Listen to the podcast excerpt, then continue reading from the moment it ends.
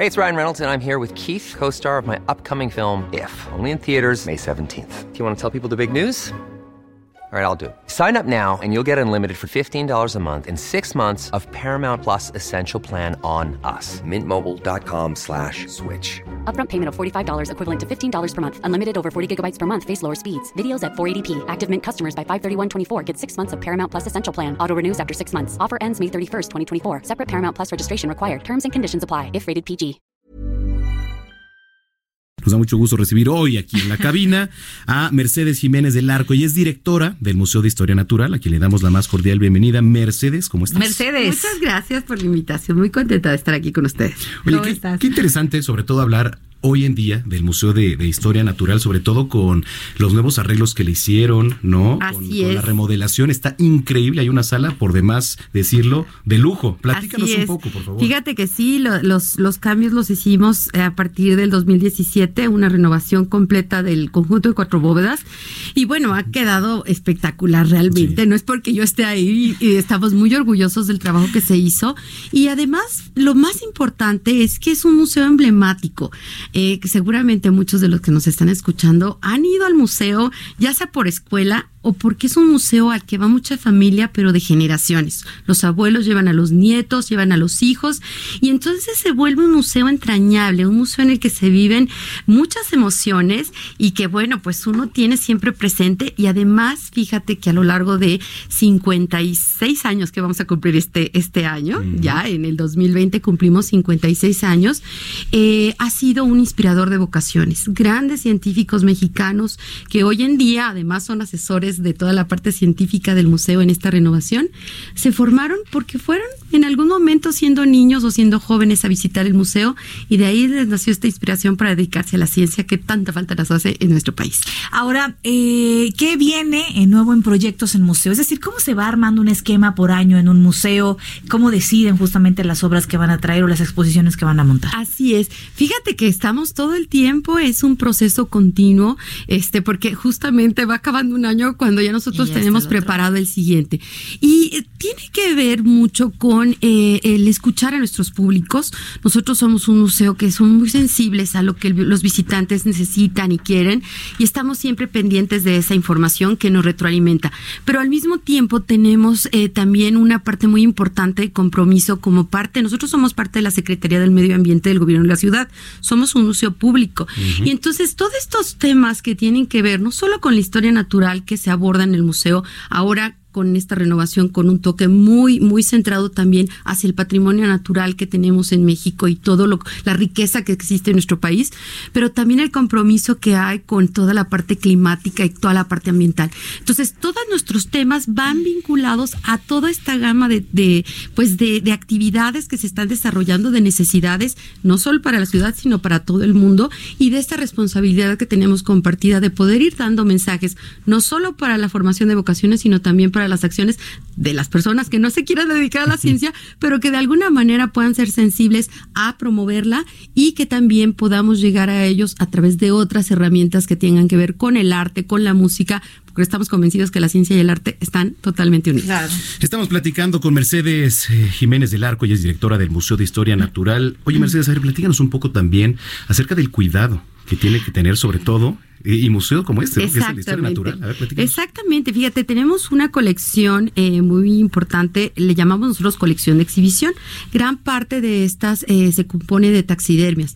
Las taxidermias son los animales disecados, que es importante que les comente algo. El museo tiene esta colección desde que nació. El museo nace con una intención totalmente pedagógica y a través de el estudio de estos animales a lo largo de muchos años es que se conformó la, eh, la, la, colección que tenemos ahora. Y eh, el cuidado, pues, es de materia orgánica, ¿no? Tenemos, eh, bueno, normalmente les da mucha curiosidad a los visitantes, pero nada más es la pura piel. Mm. El trabajo de taxidermia es una cosa también muy impresionante, porque lo que hacen es, pues, es eh, totalmente crear la musculatura del animal en materiales que pueden ser yeso, pueden ser fibra de vidrio o algún otro, para darle al animal la forma, la musculatura, pero no solo eso, la intención. Si ustedes van y ven animales en el museo, van a ver que tienen los ojos y que la expresión es como de un animal vivo. Exactamente. Imagínate nada más. Hay muchos, muchos visitantes que nos preguntan y que se sienten como un poco, pues mal, porque ven animales que están disecados. Pero lo que nosotros les decimos, para nosotros esta colección es fundamental porque eh, ya fue de vidas que hubo, porque fueron animales reales, algunos tenemos también réplicas, pero muchos de ellos fueron animales que estuvieron vivos en su momento y que de alguna manera ahora hacen esta labor no solo didáctica, sino también de llamado de conciencia de todas las otras especies que están allá afuera, que siguen vivas y que tenemos la responsabilidad de cuidar.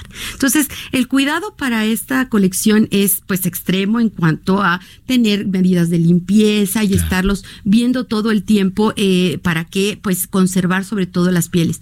Y por otro lado, también tenemos una colección científica esta colección no está expuesta en el, al público, pero se puede visitar en pequeños grupos. Y esta colección es de insectos, es una colección entomológica que creó eh, el primer director del museo, el doctor Barrera, eh, desde que inició, tiene más de 60 mil ejemplares, es una colección increíble y pues también estamos muy orgullosos de, de esta, de esta, de estos ejemplares que tenemos, porque tenemos muchos que se le llaman paratipos, que son como estos primeros eh, descripciones en especies y después a partir de ahí se describen más. Esa la ocupan mucho los científicos y nos van a ver muy seguido. Pero bueno, tenemos réplicas y tenemos muchas cosas más que sí es un gran compromiso porque a final de cuentas es un patrimonio que, custodiamos nosotros, pero que pues está este siempre a, disposición y es pues de todos todos los mexicanos y del mundo. ¿Cómo podríamos traducirle a los chicos que nos escuchan, no, a los jóvenes que nos escuchan, eh, porque ahora todo lo vemos por internet y podemos conocer a lo mejor el MoMA allá en Nueva York, sin haber ido a Nueva York, pero lo vimos ya en la página y vimos la exposición nueva que hay y si está o no tal obra. Eh, ¿Cuál es la importancia de pararte? una mañana, una tarde, ir al museo y, ver y analizar, porque dicen, ay, qué aburrido ir a ver las monedas que están ahí, a mí que las monedas y la flor, ¿eso qué? O sea, ¿cómo, cómo poder despertar verdaderamente y explicar la importancia de pararse frente a, lo mejor, como dice, una réplica de un animal que nunca va, viste en tu vida o que nunca vas a poder ver. Exactamente. Fíjate que es una experiencia que uno tiene que vivir y que no sustituye a ninguna otra. ¿A qué voy? Efectivamente tenemos hoy en día una gran cantidad de herramientas tecnológicas que nos permiten viajar por donde queramos el hecho de estar en el museo, dentro del museo, puedes encontrar incluso esas mismas herramientas, pero el, contacto con los visitantes, el contacto con el personal del museo que te va llevando, hace que la experiencia se convierta en algo completamente distinto. Y esta parte de la emoción que les estoy comentando, de el, llegar y ver a lo mejor una escena de una obra de teatro o de que también tenemos en el museo o algún taller. ¿Dentro del museo? Dentro del museo tenemos muchísimas actividades, no solo puedes ir a ver la, colección, sino hay exposiciones temporales y tenemos teatro y tenemos talleres científicos y charlas y hay muchísimas actividades que hacen entonces que la visita al espacio sea única y para rematar, además, en uno de los bosques más importantes de nuestra ciudad, que vas a ir a disfrutar, porque no solo es esta parte de la sala, sino también el entorno que está dentro del bosque de Chapultepec, que además es un bosque maravilloso, con un montón de especies que hay ahí que ni siquiera estamos conscientes a veces. Pues vemos por ahí unos pajaritos, pero hay muchísimas aves, mariposas y muchos, además, otro tipo de, de animales que están, que todavía están dentro del bosque, que es fauna silvestre y que podemos encontrar pues incluso en los propios jardines del museo. Bien, Mercedes, ya para finalizar, eh, recuérdanos por favor la ubicación del museo, horarios. Eh, claro que sí, es que hay tanto que contar, pero los vamos a esperar ahí. Este es el Museo de las Bóvedas, de las bóvedas de colores. Estamos en, la, el corazón de la segunda sección del bosque de Chapultepec.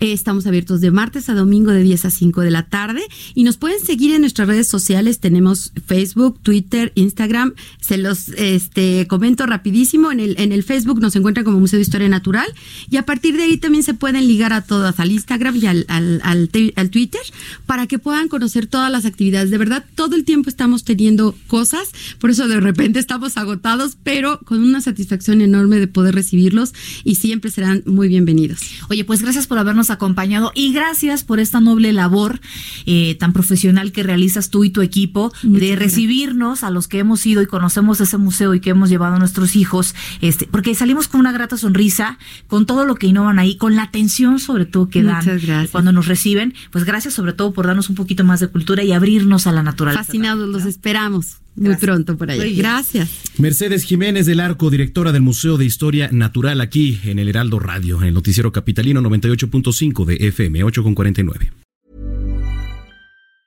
If you thought the only way to get a more defined jawline with natural-looking results was through surgery, think again. Juvederm Volux XC is a non-surgical injectable gel filler that improves moderate to severe loss of jawline definition and can help you achieve natural-looking results with little downtime. Even better, this improved definition lasts up to one year with optimal treatment. No maintenance required. Improve jawline definition for a smooth, sculpted look with Juvederm Volux XC. For important safety information and to find a licensed specialist, visit juvederm.com. That's J U V E D E R M.com. Not for people with severe allergic reactions, allergies to lidocaine, or the proteins used in Juvederm. Common side effects include injection site redness, swelling, pain, tenderness, firmness, lumps, bumps, bruising, discoloration, or itching. There's a risk of unintentional injection into a blood vessel, which can cause vision abnormalities, blindness, stroke, temporary scabs, or scarring. Talk to a licensed specialist specialist to find out if it's right for you.